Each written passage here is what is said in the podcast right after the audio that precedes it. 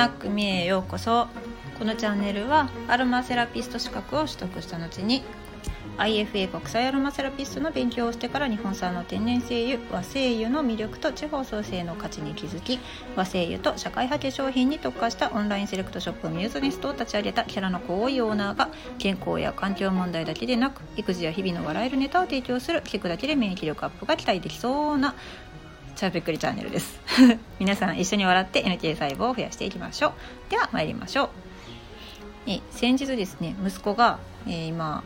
まあ、次小学生なんですけど体験入学を4日間してきたんですね。でその中でそうそうあの幼稚園児がその小学生の中に混じって1日過ごすというのを4日間やったんですよ。でその4日間の日程の中で1日だけあの遠足の日があったんですよね。うん、で遠足って言っても、まあ、山の中に行ったりとか山散策した後でえー、っと、まあ、昆虫館に行ってみんなで帰る、まあ、昆虫調べて帰ってくるみたいなそんな感じなんですけれどもそこの時にねあの息子すごい興奮して帰ってきたんですよ。あの今日みたいな「今日ママ猿に会ったんだよ」って言うんですよ。そうあの都会生まれ都会育ちの、ま、都会ネイティブなうちの息子は初めて野生の猿と出会った。うん。なんかあれですよね。猿と出会ったって言いたくなるような感じですよね。でもね野生の猿なんて私だって会ってたことはないですね。なんかモンキーパークとかは見たことありますけど野生のニホンザルがいたっていうのはあんまないかな。うんうん。でまあ、その猿と出会ってでどうしていいかわからない息子はなんかじーっとしてしまったらしいんですよ。固まってフリーズして「はあ猿!」みたいな。ねまあそうなりますよね。だって私だってクマと会ったら多分フリーズしますもん。猿は大丈夫やけど。クマはフリーズするな。うん。うん。であのー、周りのね子供たちから「逃げて逃げて」って言われてで「めっちゃ逃げたんや」って言ってすごい興奮して語っていました。それで、まあ、そのね山登りがすごくね大変やったらしいんです。彼にとって。で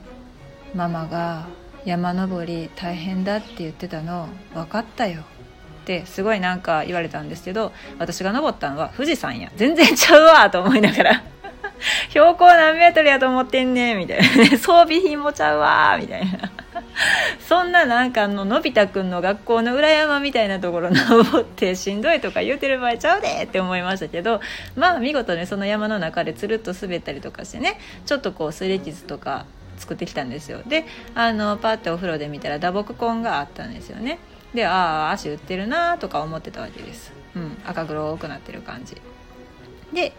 まあその次の日に行って、まあ、おもちゃ部屋から慌ててこう出てこようとしてなぜかジャンプをして太ももをテレビ台の角にぶつけるという謎のあの打ち方をしてどうやったら太ももにあのテレビ台の角をぶちつけることができるんですかね。いや逆なんですけど。テレビ台の角に太ももを打ちつける。どんな動きしたんか分かんないですけど多分絵頭みたいな感じだったんでしょうね。であの床で転がって悶絶しているのをこう冷静に見るおかんみたいな感じですよ。もう無言で立ち上がれないみたいな。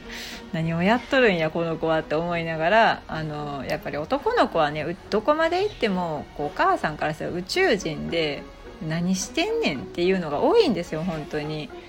男の人たちに問いたい。あなた方は小さい時こんなんだったっていう記憶はありますかと。なんか普通らしいですねこういう行動をするのが。うんうん。なんか大丈夫かなって思うんですけどなんか意外と大丈夫みたいです。なんか男の子っていうのは男っていうのはそういうもんらしいです。はい。でまあ、ただまあ私、まあ、おかんでありアロマセラピストでもあるのでああ打ったなと思いながらまあそのね前日に山の中でもこけて打撲痕があるのは知ってたからほなちょっとこう痛み止め剣でちょっと傷がね残ったかわいそうやしあのちょっと調合しようかなって言ってヘリクリサムのねブレンドオイルを作ってであの豆腐しときました。でまあ、うちの息子のアホなところはもうその直後にあの習い事のね舞台発表のあの合同練習が待ち受けてるところでのその絵頭事件ですよ。もうほんまにあのそれあの小学生になってからねそんなことやったらね。言うても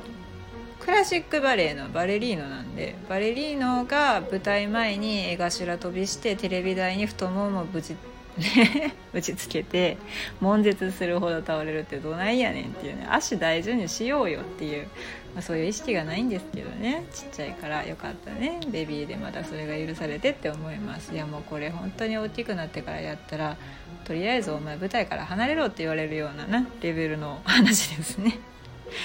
はい。でヘリクリサムのブレンドオイルを塗った結果どうなったかっていうと、まあ、アイシングをしたっていうのもあるんですけれども、えっと、山で打ち付けた打撲痕の方は2日後ぐらいに綺麗にあに薄くなってましたね。で、えっと、太もものあの打撲痕の方については、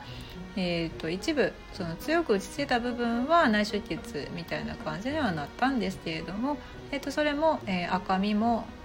まあ、青タンにもならずに引いていったっていう感じです。ヘリクリサム、まあ、また別名イモーテルって言われたりしますけれどもこれあのあれですね。打撲根に、まあ、使われる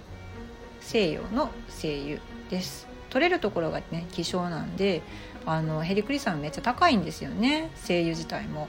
ほんでヘリクリサムが入ったクリームなんていうのはあの6シタンでよく売られてますけれどもまあまあしますよね。価格が多分何本ぐらいだったかな。8,000円ぐらいするかな。クリームで。ね。女の人っていうのは美容にお金をかけるんですよね。本当にね。でもまあそれをお家で作れちゃうのが、まあ、アロマセラピストの特典かなと思います。だいぶねそうすると原価が抑えられるね。はい。でまあ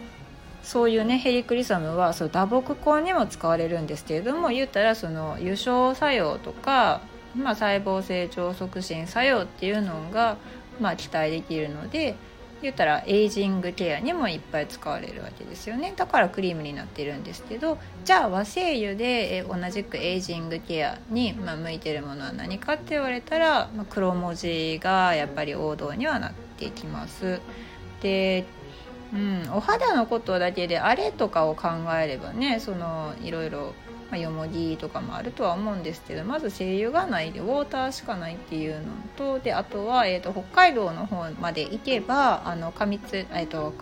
カレンデュラ金銭花ですねがあるのでそういうものを使ってあげても傷の治りは早いです。だからスリー傷とかだったらそういう、えーと金銭花カレンデュラのクリームですね、まあ、うちでも使ってますけれどもリンデンフラワーさんの、まあ、アロマクリームですね。ああいうのとかアロマバームとかを傷ができた時はちょっとこうそっと塗ってあげたりとかしています、まあ、うちの息子ビビリなんであの全くもって染みないんですけれどもあのマキロンを嫌がる昭和の子供みたいな感じで